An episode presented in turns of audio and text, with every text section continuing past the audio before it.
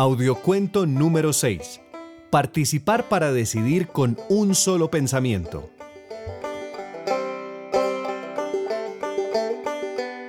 En los últimos años han llegado muchas calamidades al resguardo.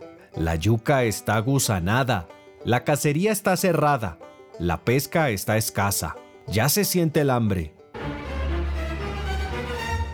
Por eso el profesor de la escuela se reunió con un muchacho que ha estado por fuera aprendiendo en el SENA. Juntos se pusieron de acuerdo en que era necesario convencer a la comunidad de la necesidad de modernizarnos.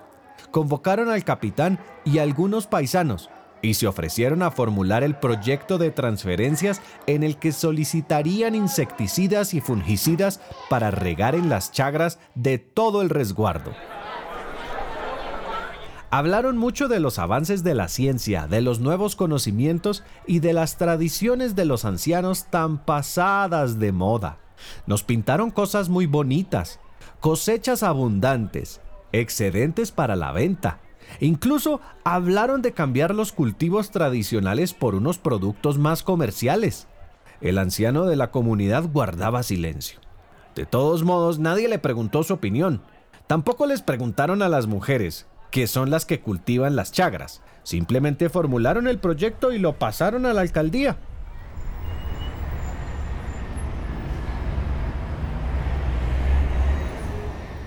Al cabo de los meses llegaron los agroquímicos en varios bultos que nadie sabía muy bien cómo usar.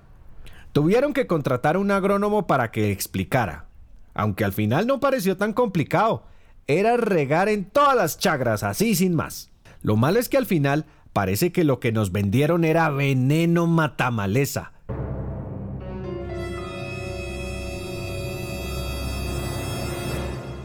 Porque todos los cultivos quedaron quemados.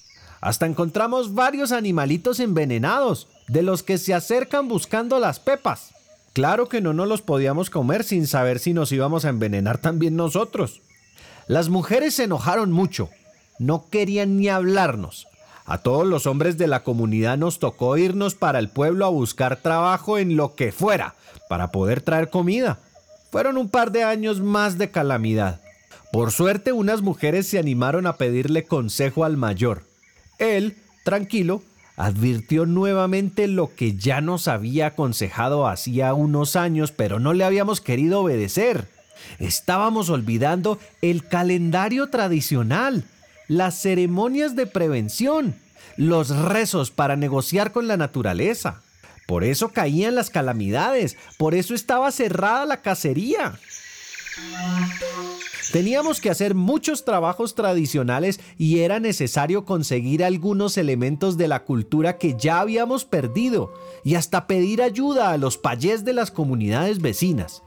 Nos atrevimos entonces a formular el proyecto teniendo en cuenta nuestros usos y costumbres, como dice la ley, para financiar lo que definitivamente no podíamos poner nosotros como comunidad. Fue difícil que nos entendieran en la alcaldía, pero al final lo logramos demostramos que en el plan de vida ya habíamos escrito que teníamos que recuperar nuestras ceremonias para el manejo espiritual del territorio y que había muchos elementos de la cultura que ya no teníamos y que debíamos conseguir y hasta comprar.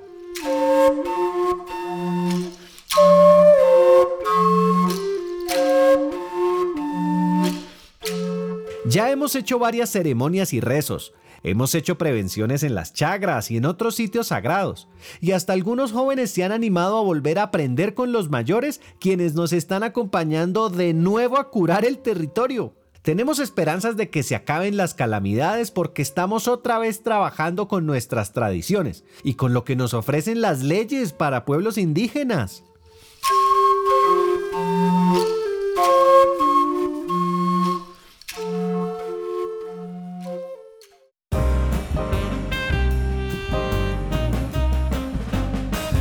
Para tener en cuenta. El derecho a la participación implica ponernos de acuerdo para decidir si lo que viene de afuera nos conviene. El derecho a la participación exige, sobre todo, facilitar la participación de todos en la toma de decisiones. El derecho de participación implica también un deber o responsabilidad muy importante para los pueblos indígenas, estar unidos en un solo pensamiento alrededor de nuestros valores ancestrales, las normas culturales y la autoridad de nuestros mayores.